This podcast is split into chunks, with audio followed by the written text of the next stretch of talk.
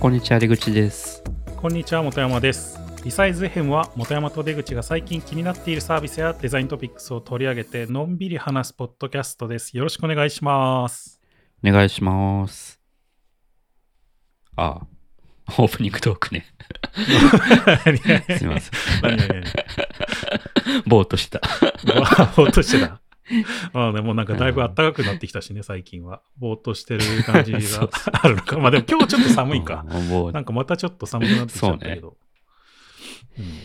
いやちょ最近ネットフリックスの話なんですけどうん。おネットフリックス。トークサバイバー見ました？あ、見たよ。トークサバイバあ見たー。うん。面白かったですよね面白かった。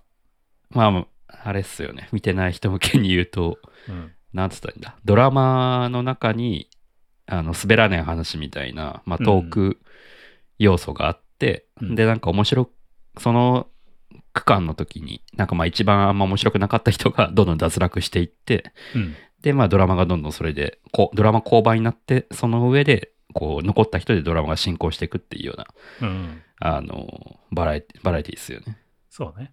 いやなんか面白いっすよね。面白いしか言ってないけど。僕もね、そんな期待してなかったんだよね、正直。なんか、うん。なんなんだっけ、あのさ、あれもあるじゃん。あれもっていうか、あの、プライムビデオの方はさ、あの、松本人志の、ああのドキュメンタル？そうそう、ドキュメンタルあるけど、あれもなんかさ、うんもう最近はさ、もう下ネタに走りすぎちゃってさ、みんな。はいはいはいはいなんかそちょっとあんまり面白くないなってずっと思ってたんだけど、うんだからあんま期待してなかったんだよね。うんなんかそういう系のバラエティ番組というか。うんいやでも予想外に面白かった、なんか。うん。やっぱ僕もなんか最初の方より、なんかあの、後の方の警察のあたりが一あーはいはいはい番好きでしたね。後半の。うん。なんか前、前後半というか、3部ぐらいに、3パートぐらいに分かれてたよね、なんか全体としては。そうそうそう。最初が最初の方学園編みたいなね。あ、そうそう、学園編みたいな感じで、まあみんな一応学、学生みたいな感じでおじさんたちが喋って、そうそうそう。まあ、ドラマやったりとかししてて、で、その中で生き残った人と、で、後半なんかこう、警察署のうん。やつでまたやって、で、その中で最終的に生き残った人たちのが合わさって最終的ななんかステージみたいに進むそうそうそうそう。そんな感じでしたね、確か。そうそうそう。いやーなんかその、僕は一番あの、ヤクザのあたりとかが好きでしたね。うーん。あの、ヤクザ事務所の辺とはいはいはいか。はいや、でもどうだろうな。僕はね、あの、なんか途中でさ、なんか、は敗者復活戦じゃない、まあ、敗者じゃないんだけどさ、なんか若手がいっぱいこう出てくる。ああ、はいはいはい。あれも良かったですその中ね。なんか、うん。良かった人がチョイスされて、なんかこう、決勝に上がっていくみたいなさ、うんなんか本戦に上がっていくみたいな仕組みがあったじゃないですか、うん途中なんか。うん。あそこ結構、構僕好きでしたね、なんか。いや、良かったっすね。でも結構なんか選ばれる人が納得感があるっていうのも良かったああ、そうね。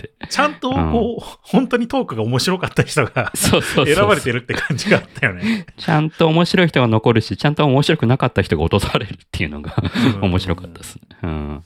意外と僕あのさ、その若手が出てくるところで、まああんまり言っちゃうとあれか。まあうん言っちゃうとあれなんで、あの、見たい人はあんまり聞かない方がいいのかもしれないですけど、もうネタバレを話すから。あのなんかあの、錦鯉のさ、はいはいはい。あの、わ渡辺さんでしたっけ？あの、うんうんツッコミの方うん。がおじさんね。最終的に上がったじゃないですか。うん。その、その若手の中から。うん。で、あの人結構僕、そんなに、そのなんていうの、錦鯉の、なんていうの、漫才とかも、まあそんなにまあ別に僕、そまあ、面白い、面白いかな、みたいな感じで見てたから、うんそんな期待してなかったんだけど、意外とこう、トークが面白いっていうので、そうっすよね。あの辺がね、よかよかったんですよ、なんか上がってって。うん。あとみんななんかこう、ドラマの延長でこうトークしてるから、ちょっとキャラクター乗っけてこう話すじゃないですか。なんかその、そこがあの、錦鯉の渡辺さんは合ってていいなって思いましあた。ーそうねなんかこう、ちょっと哀愁ある感じが。うんそうだね。まあ、正直、まあ、ドラマパートいるのかって途中で思い始めましたけど、そうね。なんかもうずっとトークしてればいいんじゃないかなと思ったけど、まあでも、あれはなんか一応振りが効いてるってところもあるんであ、そうそうそう。そのなんかさ、そうそうっすよね。とそのドラマがし割とシリアスな場面が多くて、うん。そのその中でこうなんかトークで面白いこと言うみたいな感じうん。感じがあって、まあ、そこがなんか振りが効いてるっていうところがあって、面白いポイントなのかもしれないけど。ちゃんと俳ちゃんとした俳優も出てるっていうのが。あ そうだね。いや、なんか、何気になんかその、なんていうの？あのトークしてる時も、うん。その背景というか、後ろの方にその俳優の人たちもいるじゃないですか。うん。で、なんか真面目に演技してんだけど、面白い話してるからちょっと笑っちゃうみたいなところが、それが良かったなって思いますけど。その辺は良かったね。確かに。うん。だからね、ちょっと僕はシーズン2あってもいいなって思ってんだよね。いやー、いいっすよね。うん。でも芸人たちはなんか辛そうな感じありましたけど、ね、やっぱりそのさ、エピソードがもうないみたいなさ、なんかうん。終盤になると。そうそう。いや、刑事編のオードリーの春日の話とかが。よ僕は好きでしたね。まあ、もともと好きだから。はいはいはいはいはい。うん。なんだまあ、途中大喜利的な感じもあるんですよね。あ そうそうそうエピソードトークだけじゃなくて。そうそうそう。あなんかいきなり大喜利始まったみたいな時あったあったよね。なんか そうそうそう。あとなんかこう、トークなんだけど、これ、なんか夢でもいいですかみたいに言い始めて、こう、話あーそうそうそう。夢を、夢、夢のなんかこう、作り話をね、なんかトークとして語り出すとかね。あの辺もいや、あれ良かったですよね。そうそうそう。ちょっと想像でいいですか？っつって。そうそうそう。想像、想像で？っつって。でもそれにどんどん乗っかってく、の乗っかってくっていうのが面白かったですね。いや、なまあね、うん、あれもなんか大喜利だよね。やっぱりなんかそういうところもさ、なんかうん場の雰囲気に合わせてこう、なんか乗せていくみたいなさ。そうそうそう。なんかね、言ってた。なんか、そこのトークサバイバーの後に、うん。あの、プロデューサーの佐久間さんのラジオがあって、あ、でそこであの千鳥が出てたんですよ佐久間さんなの？あ、そうですよ。そうそあ、うそう。そうなんだ。えー、知らなかった。そうそうそう。で、なんかラジオで喋ってて、うん千鳥がゲストで来てて、うん。で、その時に、まああれってなんかエピソードトークだけど、どんどんこう流れによって変わっていくから、なんかこう、ネタは、まあある程度考えてはいるんだけど、うん。出せなかったり、その流れによっては、うん。するから、まあほぼほぼ即興でやんなきゃいけなくて、うんそれがすげえ大変だったっていう話をしてましたね。ああ、そうだよね。しかもなんか同じトークのテーマも同じ、なんだろう、テーマがどんどん出されるじゃないですか。そのいろんなテーマじゃなくて、結構似たようなテーマが、うん出されるからそうだね。うんきっとどんどん追い込ん、どんどん追い込んでってんだろうなと思って。ああ、逆にね、追い込んでこう、そうそうそ追い込むことによって面白いことを出し 出させるみたいな。う。うん。確かにね、うんそういうとこあったね。いやー、あれは第2シーズンも期待ですね。うん。ちょっともう何回か続けてほしいよね、あれは。うん。あれ、全世界配信って言ってるけど、絶対通じないだろうと思いまし。ないよね。うん、そう思う。うんなんかね、まあ、千鳥も結構面白いじゃないですか、やっぱり。トークとかも含めて。うん。なんか、なんだあとなんか、ななんだろプライムビデオかなんかでさ、一、回千鳥がなんか、8回ぐらいだけで終わったなんかバラエティ番組みたいなのやったんだよね、なんか。なんだっけな。う。へえ、そうなんだ。うん。日本なんちゃらチャンネルみたいな。なんか、なんだったっけね。へえ。まあ、それも、まあ僕は全然面白く見てたけど、いやでもでもそれよりも全然良かったな、トークサバイバーは。うん。ちゃんと、こう、V、そのドラマとトークの、なんていうの？を見ながら、うん。千鳥のノブが突っ込み入れるっていう感じなんですよね。なんかうん、相席食堂的な。うん。それが良かったですね。うん。いや、あのスタイルがないとまた違うんだろうな。そうそうそう。あのスタイルがあるから、なんかこうね、ちょっとしたドラマの間も持ってるところがあるし。そうそうそう。そうそうそうそうって。いうかね、そのなんか、なんだっけ、その日本なんちゃらチャンネルで、一回その、やったんですよ、ドラマを。その大悟が、大悟さんがドラマをやりたいみたいな感じで、うんドラマを何回かやってて、その日本なんちゃらチャンネルで。で。その時も、なんかこう、まあ、そのドラマ作ったドラマ見ながら、もうノブが突っ込むっていうスタイルでもうできてたから、もう、あ、これ完全にあれだわ、みたいな感じで 見てましたけどね。じゃあ一個のなんていうか、フォーマットがあるんですね。そういう。うん、なんかこう、なんていうの、その、大悟さんがあんまり2枚目じゃないのに2枚目っぽいなんかことをやろうとして、なんかこう ちょっとちょいダサいみたいな感じの雰囲気のやつをやるっていうのが結構やってるんだよね。じゃあそいうのでそうっから、そっから来てたんだ。なるほど。そっから来てるところもあるのかもしれないね。まあでもなんか、いやそうなんだろう。相席食堂とか、でさ、やっぱりこうノブが突っ込めばなんか、とりあえず成立するみたいなところもあるし、うん面白くなるっていうところもあるから、まあなんか全然いい構成でしたよね。うん。ああいう。全体的にこう、出てる芸人も、まあ、結構好きな人多かったから、そういうところでも楽しかったですね。千鳥は固定かもしれないけど、ね、芸人変えればいろんな人、まだまだ全然できそうな気がするし。うん。いや、フォーマットがすごいなと、こういうの思いつくのすごいなって思いましたね。あれだ、日本ハッピーチャンネルだわ。えー、千鳥の日本ハッピーチャンネルっていうのが Amazon で配信されてて、んなんか、何回だかな ?10 回ぐらいで終わっちゃうんだけど、うん。なんか人気がなかったのか。これでね、結構、なんか、ドラマを何何回かやったんだよね。うーん。ドラマ作ってみるっていうのを。いや、なるほどね。まあ、ネットフリックス僕も結構最近見てるな、たくさん。うん。そういえば白箱見ましたよ、最近。おお。ようやく最近見終わったんですよう。んうん。白箱。うん。どうでした？ネットフリックスで見てて。いや、良かったですね。うん。白箱も。なんか、やっぱみんながいいっていうだけあって、ぜすごい良かった。うん。いや、見てないのが意外だったな、本山さんが。うん。あんまり僕はあんまりその女の子がワイワイしてるのっていうだけで、なんか見,、うん見てないことが多いから、まあでもそういうの見見ないからあんまり。ちゃんとなストーリーも面白かったですよね、白箱は。あ、そうそうそうそう、よ、よかった。うん。なんていうか、あの、まあ、アニメ制作会社の話じゃないですか、ストーリー的には。うん。で、まあ、見てて、まあ、面白いなって思った部分もあるし、いや、こんなうまくいかないよな、みたいなふうに思った部分ももちろんあるし、まあね。なんかこう、だだんだん見てるうちに、なんかこう、アニメ制作会社の人たちの願望みたいなのがすげえ乗っかってんな、みたいな思いながら見てたところは ありますよね、やっぱり。まあ全員がそれぞれの場で活躍してるみたいな感じね。とか、なんかこんなさ、トラブルがあるとかっていうのあるんだけど、こんなうまく解決しないだろみたいな。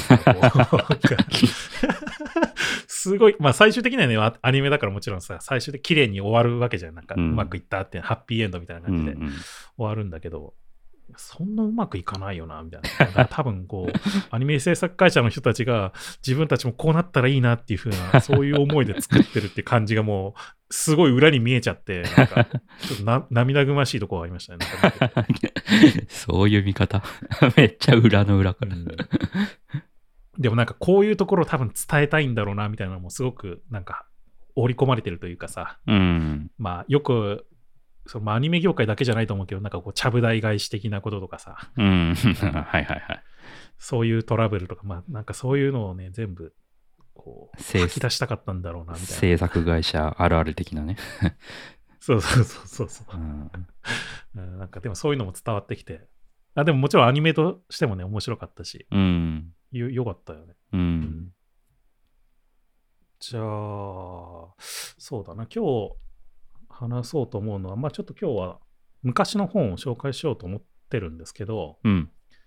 なんか、ちょっと関連する話じゃないけど、出口くんが、うん。まあ今までなんかいろいろアプリとか触ったりとか使ったりとかしてきたと思うんだけど、うん。あの、スマートフォンのアプリね。うん。まあデスクトップアプリでもまあもちろんいいんだけど、PC とかの。うん。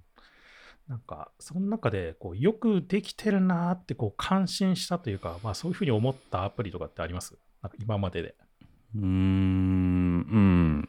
いっぱい ありますけど、どの観点で言えばいいかえな。たいや、もう全然もうなんか、じゃあそのいっぱいある中で一番いいなと思ったら、まあ好きなでいいんだけど別に、なんかその中でも。なんかそれでこれが良かったな言うと、うん。まあいっぱいあるんだけど、僕は、なんだろう、iPhone のアプリとしては、うん。なんだろう、タップボッツっていう会社あるじゃないですか。はいはいはい、はい。あの、ツイートボットとか、うんペーストボットとか、なんかそういう、なんちゃらボットっていうアプリを出してる会社がある、あって、そこのアプリはやっぱ UI とか、まあ、インタラクション的な部分もそうだし、ああ。うん、なんかすごいこだわって作ってるなと思って好きですね。ああ、確かにね。まあちょっとなんかうん、一工夫あるっていう感じのアプリケーションだよねあるし、あとなんかちょっとキャラクターが乗っかってるっていうか、ちょっと可愛さがあるんですよね。なんか、なんか世界観みたいなのあるよね、確か。そうそうそうそう。うん。なるほどね。うんまあ、僕は結構あのね、それで言うと、ウーバーとかうんうん出始めた頃うん。に、まあ、出始めた頃じゃないかな、使ったの、僕が使ったのは。うん。でもなんかあの、とその時確か海外出張で、まあ、ウーバー初めて使ったんですけど、僕は。うん。ウーバーの出来めちゃくちゃいいなと思いましたね、その時は。ああ、はいびっはい。くりしたのはアプリとしてので完成度、アプリとしてのっていうか、まあ、サービス、プロダクトとしての完成度がすごい高いなと思いましたけどね、やっぱりその時うは。ん。ウーバーね。まあ最初、確かにね。今はもうちょっと慣れきっちゃってあれですけど。そうそうそう、今、今だとなんかもうそれがスタンダードというかさ、当たり前になっちゃってるから、あんまりそういうふうに思わない思わないのかもしれないけど、初めてあれを触った時はめちゃくちゃよくできてるなまあと思いました、ね確かに、ある意味あれがもうスタンダードになっちゃったっていうか、まあそれをね、こうベースにして、うんまあウーバーイーツもそうだし、うん。あの、ウォルトとか、なんかそういうデリバリー系のアプリもそうだし、他のタクシー系のリフトとかうん。もね、あるわけだから。ういや、なん、か、わかんない。ウーバーとかさ、結構、まあ一番最初の頃からさ、こう、地図に半モーダルの UI というかさ、何かそういうのを載せるっていう感じのインターフェースにしてたじゃないですか、最初の頃から。あ確か。あ、あれってウーバーから始まった割とそれの走りだと思うんだよ。あそうなんだいや、ウーバーから始まったかどうかわかんないけど、ただでもそれの割と、なんていうの、一番最先端っぽい感じはあったけどね、なんか印象としてう。んその後さ、やっぱりその Google マップとか Apple のマップとかもさ、うんうんうんなんかそういうインターフェースになってって、まあマップ以外でもなんかそういう半モーダルっていうのを使っていくっていうインターフェースがどんどん増えていったような印象あるから、うんうんなんか成功事例の一つとして割と最初だったんじゃないかなっていうふうに思うんですけどね、やっぱうり、ん。インターフェースとしては。確かに。うん。そっか、ハンモーダルは、まあ、ウーバーの方が先だったんですね。僕、Google マップなのかなって思ってました。いや、Google マップ最初の頃は上に普通に検索バーありましたよね、確か。うん、あった。まだまだうん。だよね。で、結構それも長かった気がするんだよな。もしかしたら Apple の方が先ぐらいかもしんないですよ。Apple のマップの方が下のあ、そうなんだ。その半モーダルにしたの。うん確か先だった気がする。うん。僕はあと、ゼンリーとかもいいなって思いますね。ゼンリーっていうああ、ゼンリーね位置。共有アプリ。うん。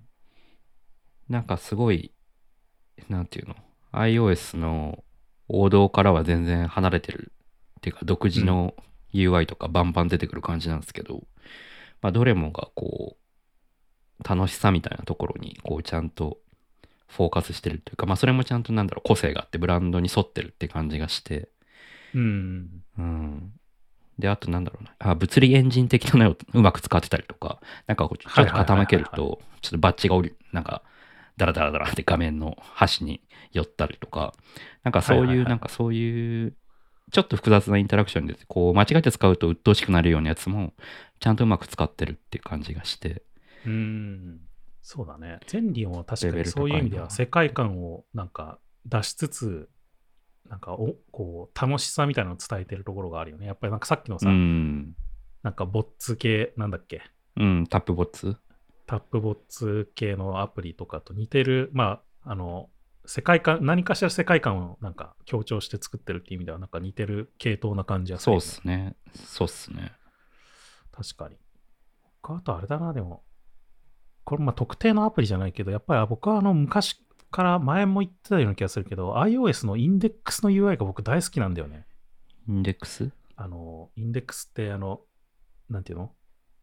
例えば、あの、重症、重症録とかさ、なんか、音楽アプリの、なんか曲がいっぱいあったときにさ、あの、右側にさ、あ、ABC っていっぱいあーなんかはいはいはいあるじゃん。なんか、ABC なんちゃ、DEFG ってこう、頭文字のインデックスでこう、そのままスキップ、スキップというかさ、うんワープできる。そ、そこをなぞってスクロールすると。うんうんこの iOS の僕、インデックスの UI 大好きなんだうよ。ん。あの、まあ、前もだいぶ前に話したけど、なんかこう、ハプティクスが入ってるじゃないですか。はいはいはいそのまあ、音も確か入ってんだけど、うんこのサイレントモードにしなかったら。そのハプティクスによって、こう、引っかかりを感じさせうるんインターフェースになってるっていうところ。これね、僕大好きなんだよね、本当気持ちいいですよね。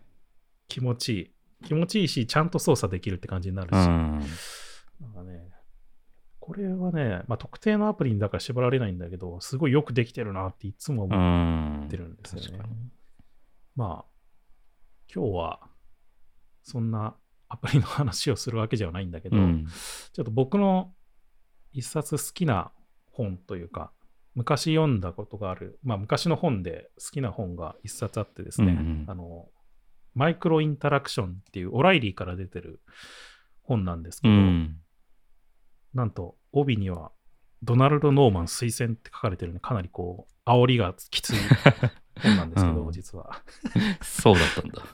なんか、そうなんだよ。これね、しかも、えっと、2014年かな ?2013 年とか14年ぐらいに、えっと、発行されている本で、ちょうどだから、その頃って、いつぐらいなんだろうな。く2014年っていつなんだろうな。もうクックパッドにいたのかないたんじゃないですか僕だってクックパッド入社してますもん。あ、そうか。あ、じゃあクックパッドにいたんだな。ハテナかクックパッドかもうそれぐらいの時期だ。だから多分は僕も入りたてぐらいなんでね、多分クックパうッド。ん、そうでしょうね。確か。うん。に読んだ本なんですけど、なんかちょうどその頃ってさ、結構なんて言うんだろうな、こう、UX ブーム的なところがあって、あ。時代的にね。うん、で、なんかそれ系の本がいっぱい出てたんだよね、なんか。んかこんう、UX をのデザインのドアみたいな、なんか、とうかさ、んうんなんかいろいろ、たくさんそういうのが、あリーンスタートアップ、リーンスタートアップはもっと前か、だいぶ前だけど、あーまあでもリリーンーンスタートアップからの流れで、はいはい。そのなんか UX 系の本がいっぱい出てたんだよね。なんかそういうリーンなんちゃらみたいなとか。リーン UX とかね。そうそうそうそう、そういうのとか。うん。で、なんかまあ、いろいろそういうのや、まあ、とりあえず読むんだけど、なんかこう、うーん、みたいな感じになることも多くて、その頃。なんか、うんとりあえず、なんかまあ、それっぽいやつだから読むか、みたいな感じで読むんだけど、うん、みたいな感じになってて。うんで、このマイクロインタラクションっていうのも面白そうだなって思ったけど、なんか帯見たらドナルド・ノーマン推薦って書いてあって、うーん、これ大丈夫かなみたいな、こう、その、この煽り文句だけで売ろうとしてんじゃないかみたいなさ。大丈夫かなと思って僕も手に取ってこう買った記憶があるんですけど、まあ、ただ、この本は僕結構大好きな本で、うんその頃読んだ本の中では。なんかね、まあ、マイクロインタラクションって言ってるけど、まあ、決してこう UI の細かなディテールの作り込みににこう1ピクセル単位でこだわれっていう、そういう話じゃないんですよね、別にこの話っていうのは。うん。まあ、もちろんなんかね、そういうのも大事だとは思うんですけど、なんて言うんだろうな。もうちょっと、その、単純に、まあ、グラフィックっていう話ではなくて、もうちょっとなんていうの、インタラクションっていう意味では、こう、一つのインターフェースっていうのを、機能、一つの機能、機能とも言えないのかな？機能より多分細かいんで、マイクロインタラクションは。うん。なんかそれをどうこうちゃんと作り込んでいくかっていうような、まあ、話がまあベースではあるんですよね。うんうん。うん。で、まあ、例えばさ、スマホのサイレントモードのスイッチって、その単純なミュートではないんだよね。うん。まあ、つ使うシチュエーションとしては、例えば映画館とかで、まあ、他人の迷惑にならないように、まあ、サイレントモードにするみたいな。うん。まあ、そういう感じのシチュエーションで使ったりすると思うんですけど、まあ、その時って、まあ、こう、例えば通知音だとか、うん。なんか、こう、明示的にこちらから要要求してない、ユーザーが要求してない音が勝手にならないようにしたいっていうシチュエーションで使うような、まあ、ものなんだよね。はいはいはいサイレントモードっていうのは。うん。まあ、だからもしかしたらだから通話したいってなった時とか、まあ、わかんないけど動画見るってなった時は、まあ、ユーザーが明示的にアクションしているので、まあ、それを要求してるってことは、まあ、音は出していいっていうような判断になる。っていうルールになったりするわけですね、サイレントモードっていうのは。うん。で、その、だからサイレントモードっていうのをスイッチっていうものの中でも、このマイクロインタラクションっていうのは、なんだろう、こう、一つの細かい機能ではある、インタラクションではあるんだけど、まあ、どういう環境で、どういうシチュエーションで、なんかどういうもののためにっていうところを、まあ、一つ一つこう考える必要性があるよねっていう話を、まあ、このマイトリマイクロインタラクションの中では、まあ、してて、うん。だから単純にこうボタンの作りがどうだとかっていうことだけの話ではもちろんないっていうことなんですよね。うん。うん。で、さっきも言ったように、そのだから、その例えばサイレントモードのルールの話っていうのをさっきしたけど、まあ、やっぱりそのマイクロインタラクションの中で、まあ、いくつか構成要素があるんですけど、そのルールっていうのが一つ構成要素としてあって、うん。そのルールの設計が、まあ、一番肝になってくるというか、大事になってくる部分なんですよね。うんうん。で他にもなんか、マイクロインタラクションの中では、まあ、これ、この本に書いてあるやつでは、まあ、トリガー。まあ、トリガーっていうのはまあボタンを押すとか、うんまあ、スワイプ操作するとか、まあ、そういうのもそうだし、はいはいはい。なんだろう、こう、時間が経過するとか、何かを受信するっていうのも、まあ、ユーザーのアクションは伴わないんだけど、トリガーになる可能性はあると。うん。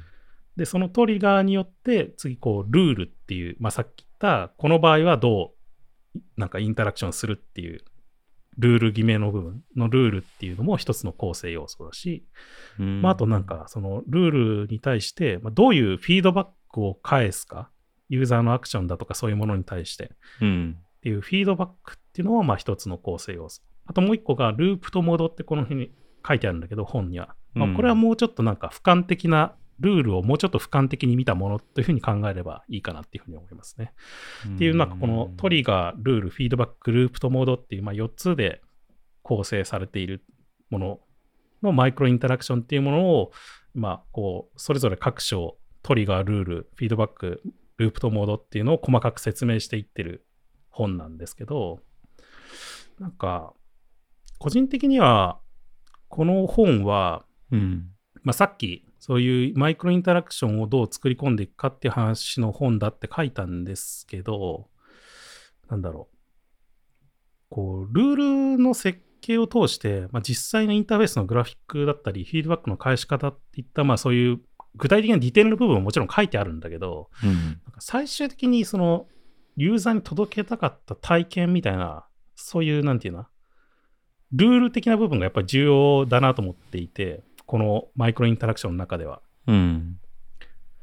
さっきのサイレントモードで言ったら、まあ、ミュートじゃなくて、こういうシチュエーションだから、こういう時には音鳴らないし、こういう時には音鳴るとかっていうルールを決めるところだよね。まあ、それってだから、どういうユースケースとか、どういうシチュエーションで使うっていうのがないと、そのルールって決められないわけじゃないですか。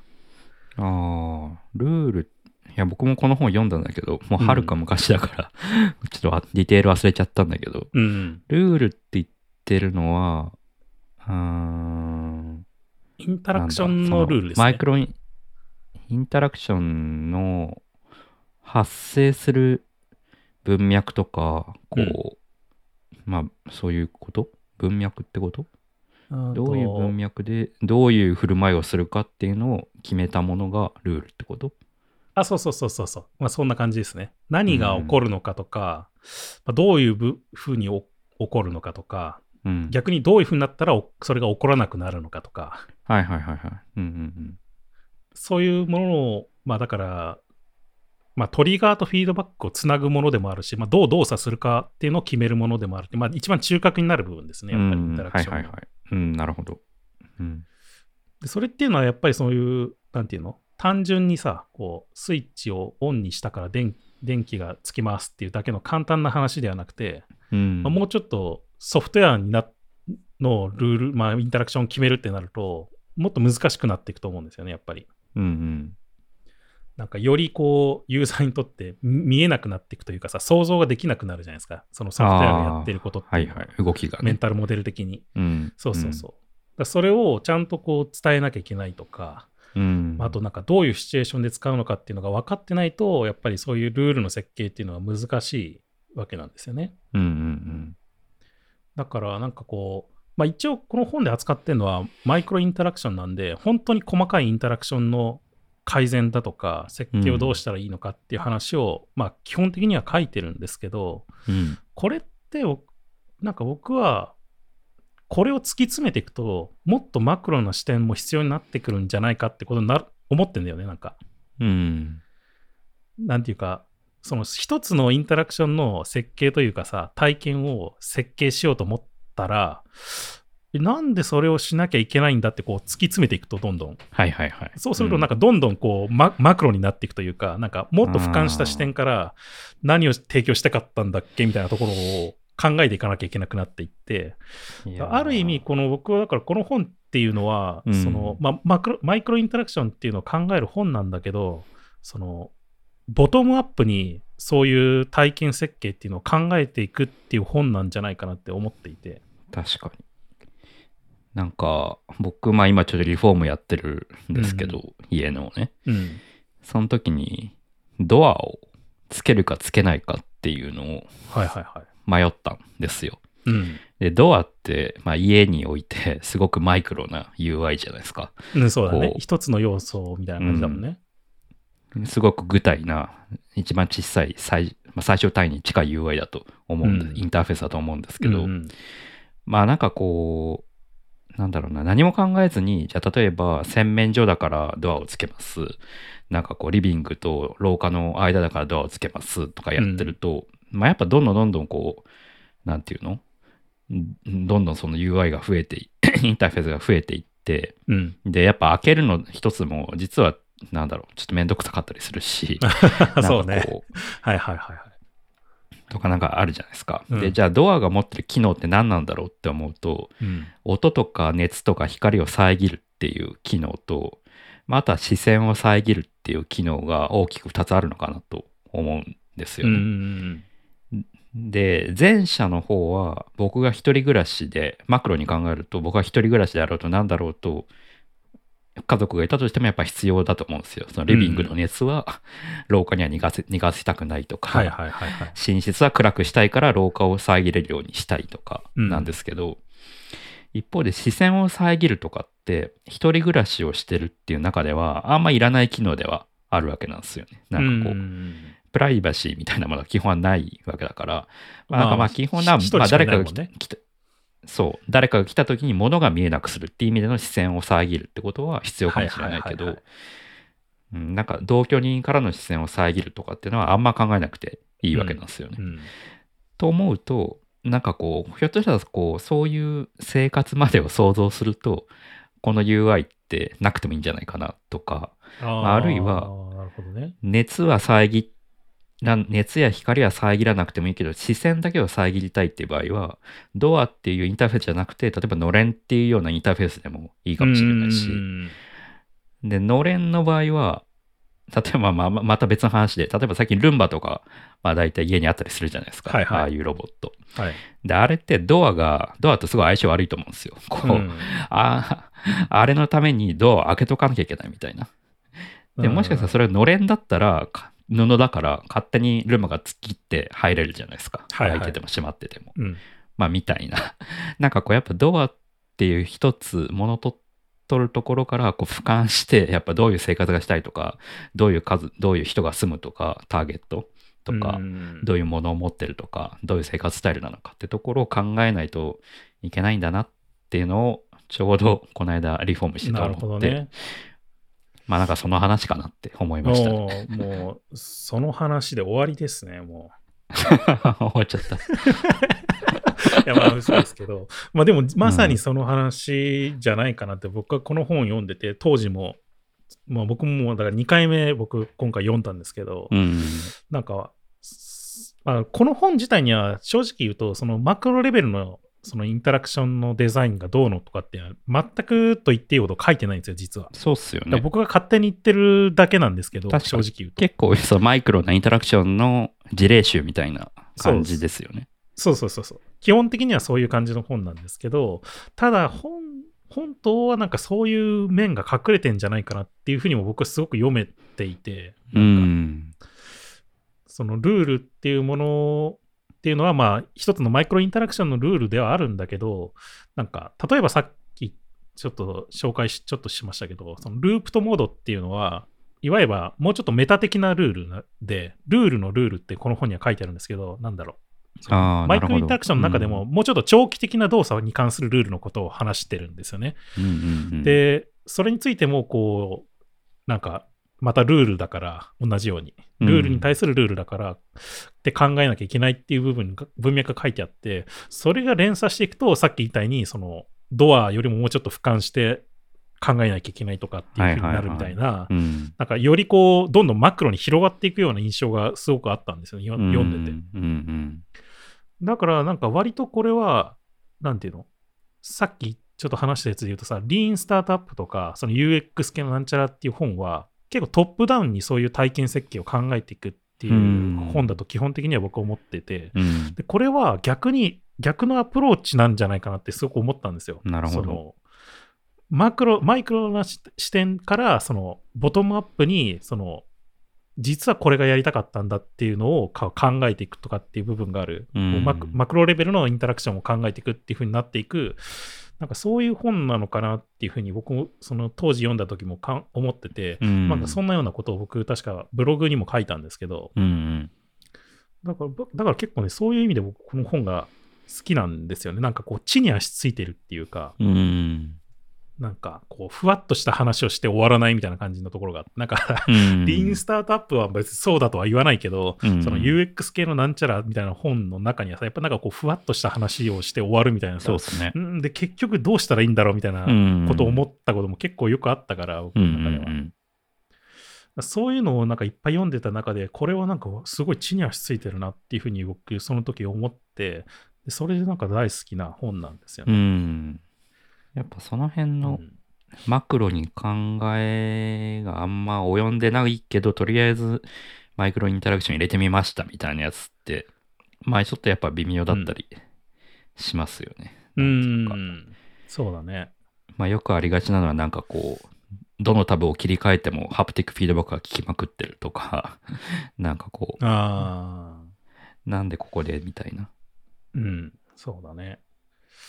まあだから結局、そのマイクロインタラクションをどうやるかっていう話をしてんだけど、やっぱりマクロな視点っていうのを持たなきゃいけないよねっていう話でもやっぱりあるような気はしていて、うんうんで、なんだろう、やっぱりそういうボトムアップで開けていくっていう部分で結構僕はなんだろう、インターフェースとかを考えてる、なんか割とし、まあ、新入社員とか新人のデザイナーにとっても割とこう始めやすいとか踏み込みやすいうん。部分なんじゃないかなって僕は思うんですよね。そのい確かに。きなりさ UX ストアみたいなとこから入ってなんかモヤモヤするっていうやつよりも、確かに。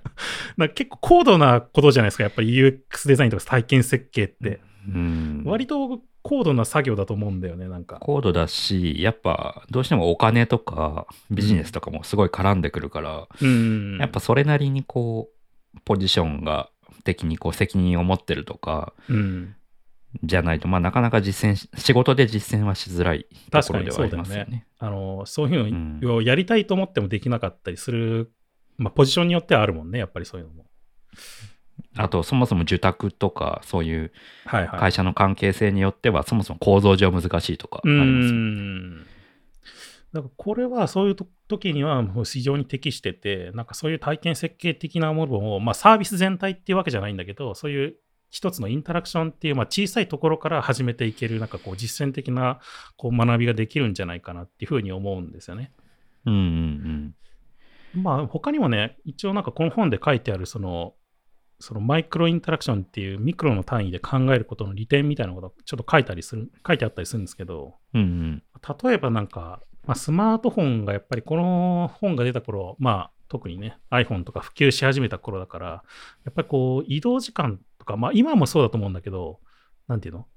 移動時間にメッセージやったりとか、ゲームやったりとか、まあなんかのチェックしたりとかっていう、なんかこう、生活の中で必要以上になんかこう断片化していっていっているっていうまあ時代背景がやっぱりあるっていうところがあって、まあそれとの親和性もやっぱりいいんじゃないかっていう話、その一つのマイクロインタラクションを極めていくっていうことは。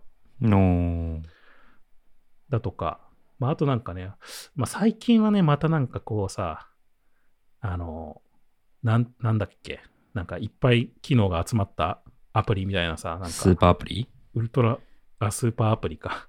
うん。っていうのもなんかいいんじゃないかみたいなのを言ってる人いたりするけど、うん。まあ、やっぱり僕は基本的には単一機能でなんかシンプルな何かをこなすものっていうのが好きな方だから、まあそういううなんか、なんていうの？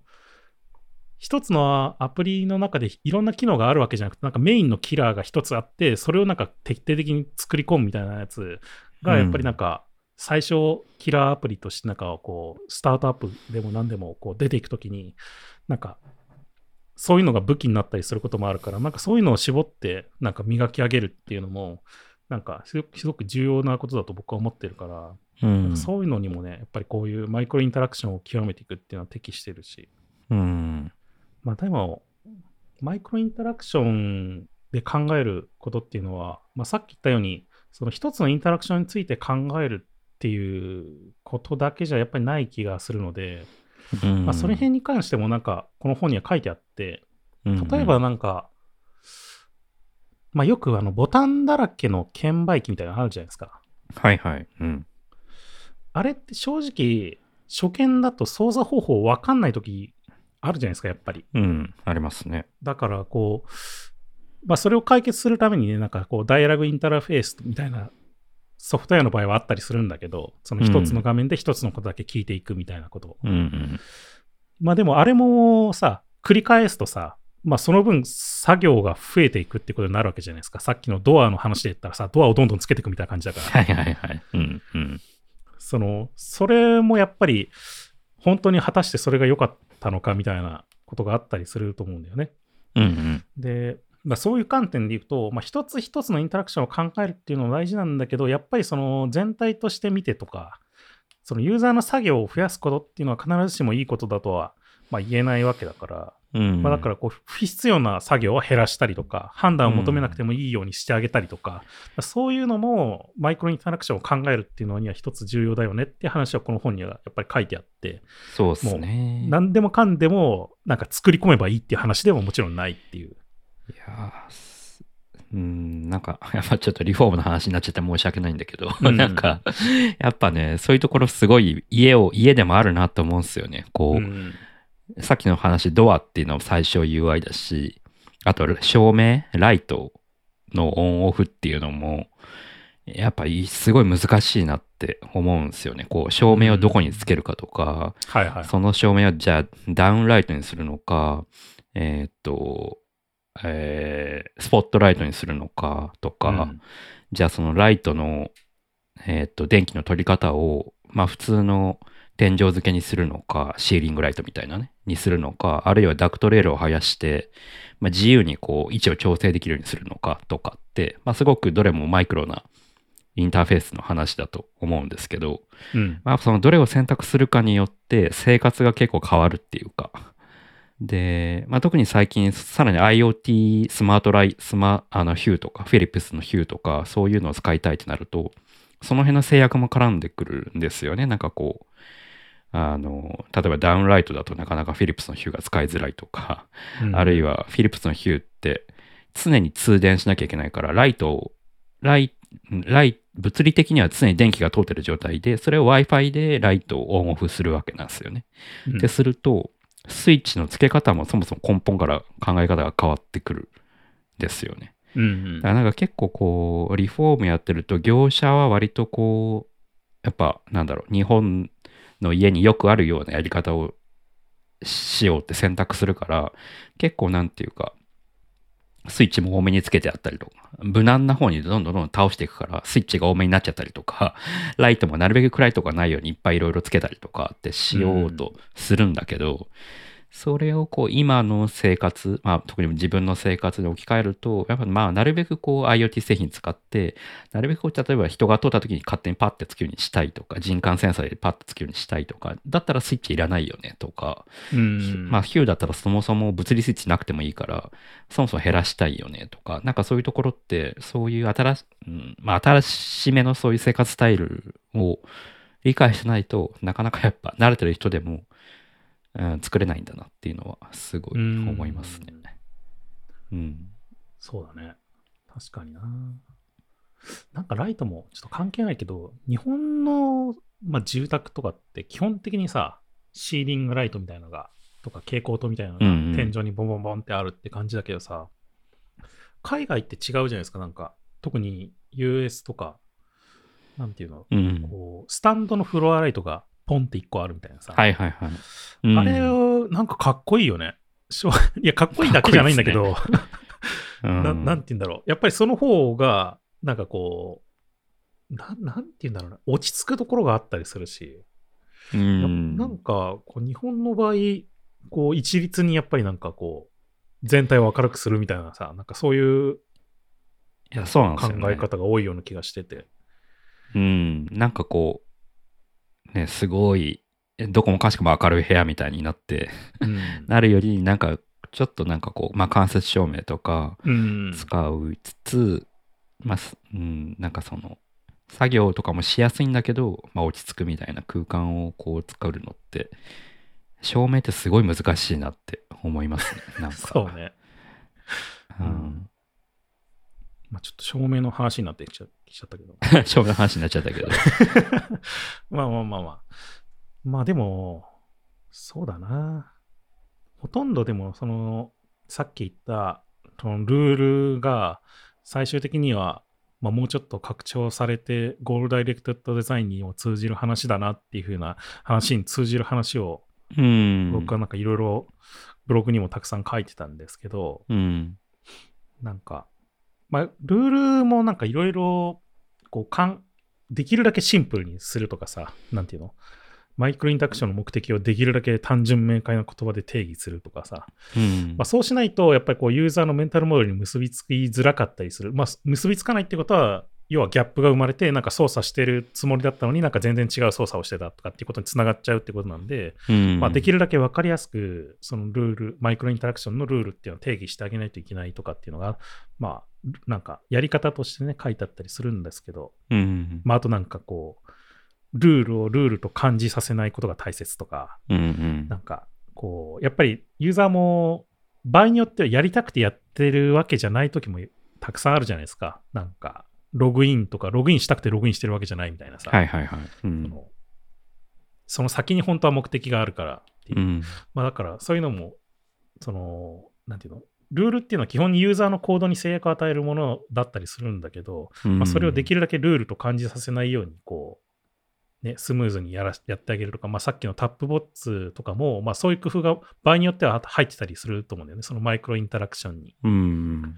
そのなんか、なんかこれ作業なんだけど、なんかこう、ちょっと楽しくしてあげるとか、そうですね。なんか、そういう工夫だとか、うん。なんか、ルールをルールと感じさせないように、こう、ちょっと楽しくしてあげるとか、ワクワクさせてあげるとか、なんか逆にこう、自分、自分っていうかユーザーをエンパワーメントするみたいな言葉をよく使ったりするんですけど、なんかこう、うんユーザー自身がなんかパワーアップしたような感じさせる感覚みたいなものを与えるようなインタラクションができると、まあ一番ベストだったりするし。やっぱさっき挙げたタップボッツとかゼンリーとかがすごいなと思うのは、マイクロインタラクションってどうしてもやっぱアプリとか作っ仕事でやっぱ作ろうと思うとうん。後付けの施策になりがちじゃないですか。なんかこう、うん余裕があったらハプティクス入れましょうとか余裕があったらアニメーション入れましょうとかどうしてもなりがちなんだけどやっぱゼンリーとか、うん、タップボッツはそれをそれ自体がもう個性になってるっていうかアプリの印象にな、すごく印象づけるものになってるってとこがやっぱすごいなと思うし、いや僕はね、それをね、まあそれこそなんていうか、機能だと思ってるんですよね。その、それは装飾じゃなくて機能だと思ってて、その、うんうん。よく学生の頃にデザインは装飾じゃなくて機能を考えろ。機能だ、うん。デザインは機能なんだっていうふうによく言われたことがあって、うんそれってやっぱりその世界観を体験するための一つの機能だと思うんだよね。そねのインタラクション。うん例えばその Tapbots とかのインタラクションっていうのは。うんうんいやーそれこそなんだろう。もうなんか今じゃすごい10年ぐらい前の話だけど、 Clear っていうあ ToDo アプリよくありましたよね。あったね、あのシンプルなToDo アプリうんで、なんかスワイプしたら消えていくみたいなね。そうそうそう。で、あれは正直なんかこう、 ToDo アプリとしてはどうだったのかっていうのはいまいち わかんないし、まあ消えてるってことはあんまこう、微妙だったのかなとか思うんだけど、うん個性って意味ではすごく印象に残った アプリだと思うんですよね。うん。なんかこう、蛇腹みたいな確か UI になってて、うんなんか、なんだっけ、スワイプするとちょっとなんか、その消え方がちょっと独特な消え方をして、そのタスクをどんどん消化していくのが楽しいみたいなうん UI だったかなって思うんですけど。そうだね。うんなんかでもあれも、まああれが走りだとは思わないけど、なんかこうスワイプしてそのリストのアイテムを消していくっていうものを割と流行らせたものな気もするんだよね。なんかあのインターフェースも、クリアの。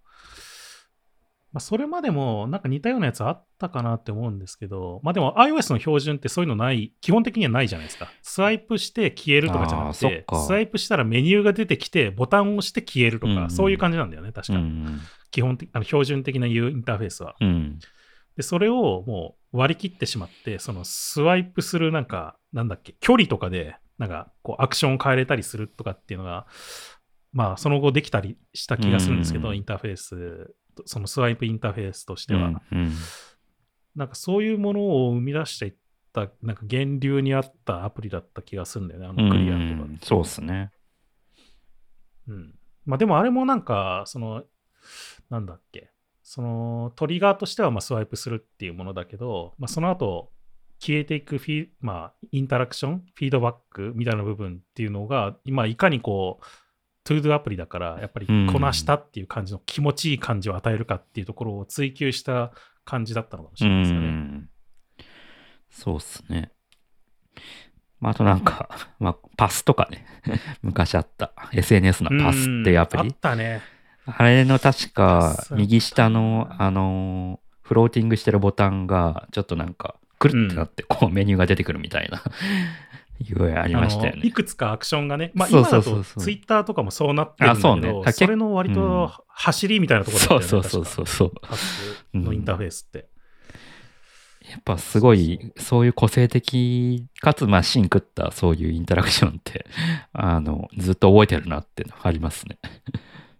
うん、確かに。パスもそうだね。なんかそういうインターフェースの歴史を作ってきたところがあるアプリだな、確かうに。ん。今やもう当たり前になっちゃってるけど、ね、あの、うんハーフモダルもそうだし、うん。ハーフモダルはもう標準でもね、搭載されているし、標準のインターフェースとしてもあるし、iOS だったり、まあ、うん Google のやつだ、Android だったり。うん。それこそあの、ツイッターとかの引っ張って更新とかも、あれって確か、最初標準じゃなかったですよね。標準じゃないですね。みんな作ってましたね。ですよね。うん。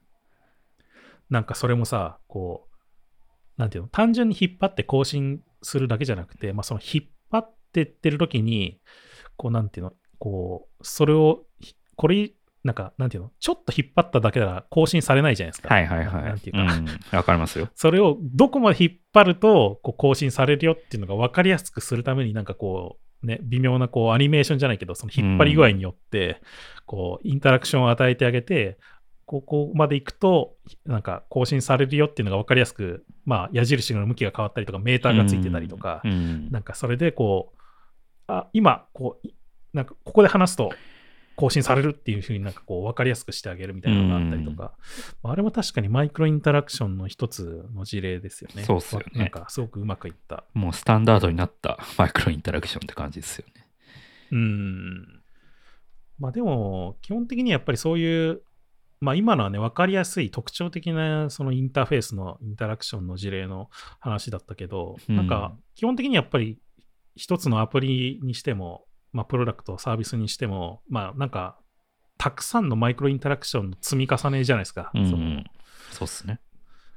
だからやっぱりそういうマイクロインタラクションを作り込んでいくっていうのが、やっぱり最終的にはそのサービスの良し悪しだったりとか、プロダクト、アプリの良し悪しっていうものにつながっていくだろうし、まあ、場合によってはね、そういう、なんていうの、一番、ここのアプリでこれが一番重要だってところはめちゃくちゃ気合い入れて、オリジナルものを作ったりしてね、そのインタラクション部分に、うんうん。なんかインパクトとか、なんかこう特徴を与えていくっていうことをやったりすることがね、まあ最近でもあったりしますけど、そういうアプリとか。なんか、先々週とか確定申告やってて、うん。逆のパターンとしてマイクロインタラクションの大事さを思い知らされます。確定申告やってると。なんかほんと細かいところがちょっといまいちとか の積み重ねで全体の体験が悪くなってる感じが、して、特に、特に、あの、今年から、あの、マイナンバーカードでうん。ログインするじゃないですか、確定申告やるときに。うんはい。で、今年から二次元バーコード、前までってなんかあの、マイナンバーカードはあの、カードリーダーパソコンに挿して、それで読み込むみたいな感じで、ログインする感じだったじゃないですか。はいはいで、今年からなんかあの、二次元バーコードの方式ができたんですよね。うんうんなんかこう、パソコンで QR コードが表示されて、それをは iPhone のあのマイナンバーのアプリでうん。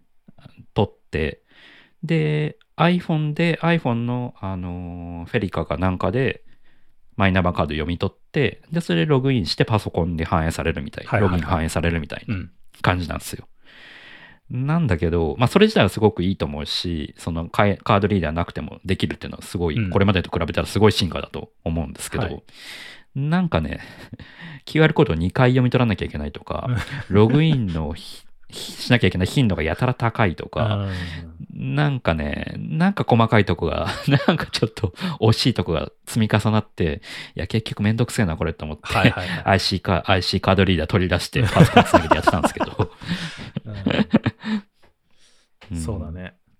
まあでもな結構なんかそういうねね、確定申告、うん。いや、そういうマイクロインタラクションのなんか、まあ、いい悪いの積み重ねで印象ってすごく変わるもんね、やっぱりプロダクト自体の。そう。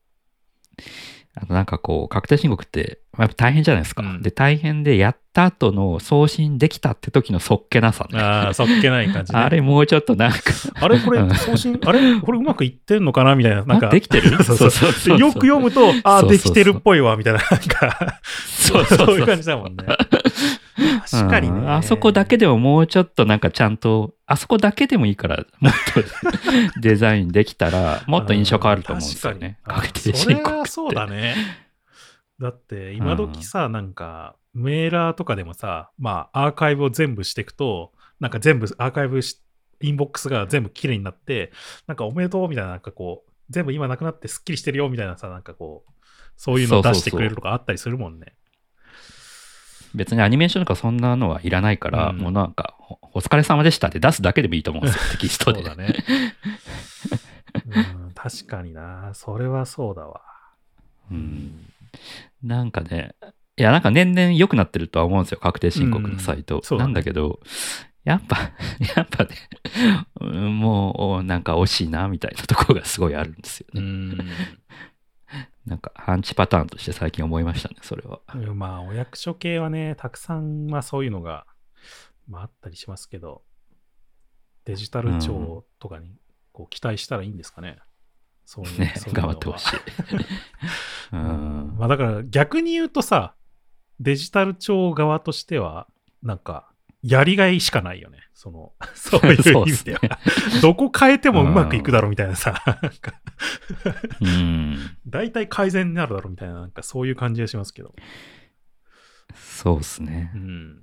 まあちょっと本の話に戻ると、うん。まあ、基本的にはね、ちょっとあんまり本の中身の話をちょっとあんましてないんですけど、まあさっき言ったように、その、まあ 4, 4つの構成要素、そのトリガーと、まあ、ルールっていうのとフィードバックっていうのと、あともうちょっと長いルール、モードとループっていうものについて各章で、まあ、細かく説明してて、まあそこら辺もね、もちろん、あの、こういうのがいいとか、こういうのが良くないとかっていう例も含めて書いてあるんで、非常に面白いんですけど、まあでも、この本の最後の方になんかね、こう、どっから手つけ始めたらいいかみたいなのを、のなんかこう、シートというか、ありましたね。そういうのをガイドみたいなのも確か書いてあって、うんう。うんん。なんかね、例とかも、サンプルとかもなんか載ってたりするんですけど、だから割と、こう、なんていうの新しくプロダクトを作るっていうことだけじゃなくても、なんていうの今あるプロダクトを、じゃあどっからこう良くしていこうとかっていう、なんか、ま、まずはこのマイクロインタラクションから良くしていこうみたいなこともできるような、やっぱりツールになってて、このマイクロインタラクションっていう本は。うん。らその辺もね、割とこう手手軽に始めやすいっていうかさ、いきなり UX について、体験設計について考えてみたいなことをやり始めると、なかなか大風呂敷になっちゃうんで、うん。こうね、今あるサービス、作ってる、自分がが携わってるサービスっていうのを、まあ、ちょっとずつこう、良くしていくことができるとか、まあ、で、それを積み重ねることによって、プロダクト全体が良くしていけるっていう、なんかそういう思想になってるっていう部分も、僕はなんかこのボトムアップ形式で書かれてて、なんかこのマイクロインタラクションっていう本の好きなところなんですよね。なんかこう、地に足がついてるっていう感じで。確かに。なんかやっぱそういうところ、じゃあ今手元に何かのアプリがあって、うんそこに何かしらこう改善していこうと思うと、やっぱこう一番こうクリティカルな部分からと手、手つけたいなって思うから、うんそうなってくるとやっぱこうユーザーストーリーみたいなことを考えなきゃいけなくなってくると思うし、んそうそうそうそうそう。なんかやっぱこうボトムアップ的にどんどんこう考えを広げていきやすいですよね。うん、そうそう。まあだから、だから僕は最初に言ったように、これはマイクロインタラクションの本なんだけど、まあ最終的にはマクロレベルのインタラクションとか、プロダクト自体をの体験設計っていうのを考える本なんじゃないかなっていう、まあ一言もそんなことは書いてないんだけど、この本の中には。っうん。ていうふうに思ってるっていうふうに、確かブログにも書いたし、なんか、それを読んだ、僕のブログを読んで、この本を読んだ友人からは、そんなこと一言も書いてなかったけどすぐ怒られたんですよ、いや、でも、でも、ただ、僕はやっぱりなんかそういうふうに思ってるんですよ。でも、ドム・ノーマンが推薦してるってことはそういうことなんじゃないですか。そううんそういうことなんだと思うんだよね。だからドナルドノそうだね。ドナルド・ノーマン推薦っていうのは、やっぱそこに、なんかこの、だって確か、にドン・ノーマンはそんな。細かいインタラクションが大事だとか言わないし、絶対。うんそう。うんうん。だからドナルド・ノーマンにもそこが見えてたわけだね、やっぱり。最終的にそうは。なのかなそこが見えてて、あ、この本いいわって思ったんだね、きっと。うんそうかもしれない僕もそう思うもん、やっぱり。うん。うん。っていうね、まあちょっと古めの本なんですけど、でも結構ね、多分今も売ってると思うし、オライリーの本だから、うん、あとね、安いっていうね、何よりも。2000円くらいで買えるんでね、確かああ、そうなんだ。へえな。のでね、そうそう。なので、ぜひぜひ、なんか、まだ初学者というかね、デザイン始めたばかりっていう人にもおすすめだし、なんか今まで読んだことないっていう人にも、なんか割とこう、UX 系とか体験設計がみたいな本ばっかり読んでて、こっちの方逆に読んでないんじゃないかってたまに思ったりもするんで、うんこういう本も読んでみると面白いのかなっていうふうに思ったので、まあちょっと今回は紹介させていただきましたっていう。なんか、たまにはいいですね。なんかこう、マイクロな UI の話をこう、好きなアプリとか話し合うっていうのは結構なんか、うんまあいくらでも話せそうだから、いいっすね、こういうの。うん。いやね、ほピンタレストとかも結構好きなんだよね。ああ、わかるわかる。ピンタレストって、なんかね、あんまりこう僕気にしてなかったんですけど、それこそあのクックパッドで、あの、佐野さんと仕事してる時に、うん。佐野さんがなんか、ピンタレストっていいよねっていうふうにうん言ってきて、う。うんーんと思ってたんだけど、まあ、よくよく見たら、なんかその言ってることが分かって、うんなんか、ピンタレストってなんかこう、コンテンツをベースに何かを探索していくっていうインターフェースになってるんですようんうね。ん。その、単純に検索してインデックスから、なんかリストから何かを探すっていうんじゃなくて、うん。まあ、もちろん検索ももちろんあるんだけど、何かコンテンツ、一つのコンテンツ、何かこれかもっていうふうに気になったものをベースとして、それに関連するものとかっていうのを並べて、どんどんこう絞り込んでいくというか、うん。なんか自分が思ってたものに近づいていくっていうようなインターフェースになっていて、うん。それっていうのは確かに面白い。あんまりこう、他には類が、類なんか例がないっていうようなインターフェースだなと思って、結構確かにい特徴的でもあるし、いいなと思ったんだよね。確かになんか、この間ちょっと仕事で、なんか編集者出身の人と話してたことがあったんですけうんど、もともと編集者をやってて、なんかデジタル系のあのサービスのディレクションをするっていう立場になった人の話してて、やっぱそうこういうデジタルサービスの中に入って一番衝撃的だったのは、なんか最初にインデックスがあって、で、大体詳細を見るっていうパターンがあるじゃないですか。うんこうはい。インデックスと、うん詳細ページ。うん。それで構成されてるっていうのが、なんか本とか雑誌とか違うから、そこがなんか衝撃的だったみたいな話をしてて。なるほどね。で、一方でなんかピンタレストって、そういうインデックスと詳細画面っていうのをすごいループさせてるような設計になってる。気がするんですよね。そこが、その本山さんが今言ってる、その意外にこういうのもいいかもっていうところなのかなっていう気がうん、しますね。なんかこう、いろいろ見てるうちに、なんか正解にたどり着いていくみたいな、うん。こう自分も思ってなかった正解にたどり着きやすいものだと思うんだよ。検索ってさ、やっぱキーワードが必要じゃないでか。そうですすね。で、そのキーワードがまず思い浮かばないみたいな問題あったりするじゃないですか。うんなんか先週も、なんか倉光さんとそういう話をちょっとうんしてたような気がするんだけど、うんなんかそもそもパウチっていう言葉がわから知らなかったみたいなさ、うんそそこになんか思い描いてるのはあるんだけど、なんかたどり着けないみたいな。うんまあそれをなんかだからピンタレストっていうのはイメージでクリアしようとしてるよううなんインターフェースというか、そういうもので、なんかこういうイメージだなみたいなのをどんどん辿っていくと、なんか最終的に、あこれだわっていうのにたどり着けるみたいな。そうですね。まあ、これをね、支えてるのがすごい高度な 技術力だと思うから、うん。なかなか真似しようと思ってもできないんだけど、うん。そこがやっぱピンタレストはすごいですね。うん。まあでもなんかね、こういう、なんていうの、サービスの肝になる部分にこういう特徴的なインターフェースを作るとか、マイクロインタラクションを作るっていうのが、やっぱりなんか、やっぱりそのサービスの特徴になったりするし、うん。うんまあ。重要な部分だよね。やっぱり、なんか、点ではあるんだけど、そこが重要な部分だったりするっていう。で、しかもそこからなんか他のものの個性とか、そのサービスの個性だとか、特徴というか、世界観みたいなのが広がったりするっていう意味では、やっぱりマクロな視点も考えるものになったりするし、っていうね。うん。そうっすね。好きなアプリの話をし始めると多分まだまだ全然尽きないと思うんで、うん。今日はこれぐらいにしておこうかなと思います。なんかでも好きなアプリの話とか、まあさアプリだけじゃなくてサービスだとか、まあね、たまにあの僕もスナックミー紹介したりとかしてるけど、なんかそういうのをラフにやるとかっていうのも全然面白いかもしれないですね。なんか、細かすぎて伝わらないじゃないけど、なんか UI のここがいい。あー あー、でもささっきの僕の iOS のインデックスの UI が大好き。そうそうそうそうそうそういう マニアックなところあるよね、そういうの。なんかいろいろ。あるね。なんかこのアプリ全体とかサービス全体っていう話じゃないんだけど、このアプリのこの部分が好きみたいなのたまにあったりするもんね。うん、あるある。そういう話をするのも面白いかもしれないね、いいかもしれないうん。うんちょっと僕もネタ帳にストックしておこう、そういうのは。そうっすね。うんいつかまたそういうのやるかもしれないんで。はいそうっすね。じゃあ、今日はそんなところですかね。うん。リサイズ FM のご質問やご感想、リクエストなどは、ハッシュタグリサイズ FM でツイッターにつぶやくか、ショーノートにあるお便りのリンクから送っていただければ、配信内で取り上げたりしますので、どしどしいただければと思います。リサイズ FM は毎週金曜日に配信しています。Spotify、iTunes のポッドキャスト、Google ポッドキャスト、YouTube などで配信していますので、よかったらチェックしてみてください。ということで、今回はここまで。また次回お会いしましょう。さようなら。さよなら。